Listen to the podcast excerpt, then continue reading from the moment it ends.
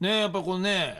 違う場所に来て放送号泣を取るってのはすごい不思議なもんですよはいねえ古さんお土産何が欲しいんだろジャガポックルうなんか言って古さんねえこれなかなかない展開ですよこれ今東京の三木田さんが今古さんが、うんトークバッグくれてますからマリモッコリ何買ってきてほしいうんなんだろそうようマリモとかいっぱい売っ古てさんはたね大体ね僕らね出張に行くと一番ね、すぐね古さんふんすねるから機嫌が悪くなるんそだうっそうてねなんでいねえんだっつって、ね自動普通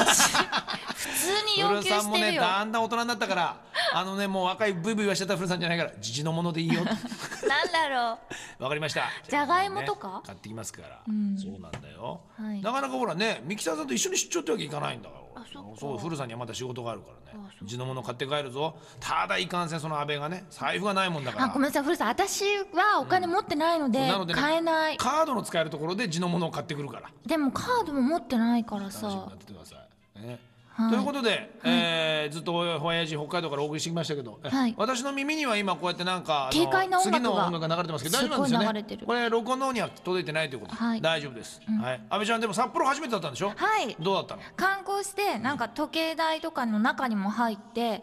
あの時計台の前で写真撮ったりとか一応満喫したはいあとねなんか地元の若い女子に聞いてなんかいいカフェとか紹介してもらってそこで一人お茶しながら原稿チェックするみたいな実はね、あの旧ミュージックジャンボリー in 夕張では、はいラジャンのリスナーも多くて、んそいつらがみんなですね「山ちゃん山ちゃん」って言ってくれて「お嬉しいねありがとう」なんて言ってたら、え月曜日も生でやるんでしょ?」と、ってことは安倍ちゃん来てるの?」ってみんなに言われたんであら来てない」と言ってきましなんで来てたわもう全た然もいうたわそれをばらしてしまったらねみんな愕然として今日聞かなくなるはずだかんらでそんなことあないれよだ安倍だおえーってなるどかうらしてそういうこと言う危のなかったです意外にだってお父さんたちいい感じだったよ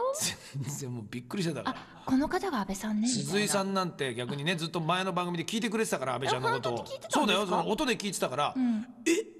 あ安倍ちゃんって」っつって少しあの社長が絶句してたいかやらいやいや違う違う違あう違こうの方あお会いできて光栄でびすっくり的なしたノリだったからね俺鈴井さんがねあんなにいやい素やで顔でねあんな反応したのいやいやそんなことはないよ言わしてもらうけどどちらのなんかご父兄の方いがやい今やいやオフィス級にもう入るかもしれないぐらいの勢いでねあなたね言葉が少ないって言われてたから作家にしちゃボキャブラいリーやがいやないやだい って喋りの本業じゃないですからほら赤い方が喋るんであすだから言えって俺の名前言えっつんだよえどなたでしたっといけうことでねお送りいたしました、はいはいまあ、また明日ね気をつけて帰りたいと思いますんで、ははいい引き続きラジアンリミテッド聞いてくださいはいありがとうございますあそしてあの財布を盗んだあなた連絡待ってまそうだよすこちらまで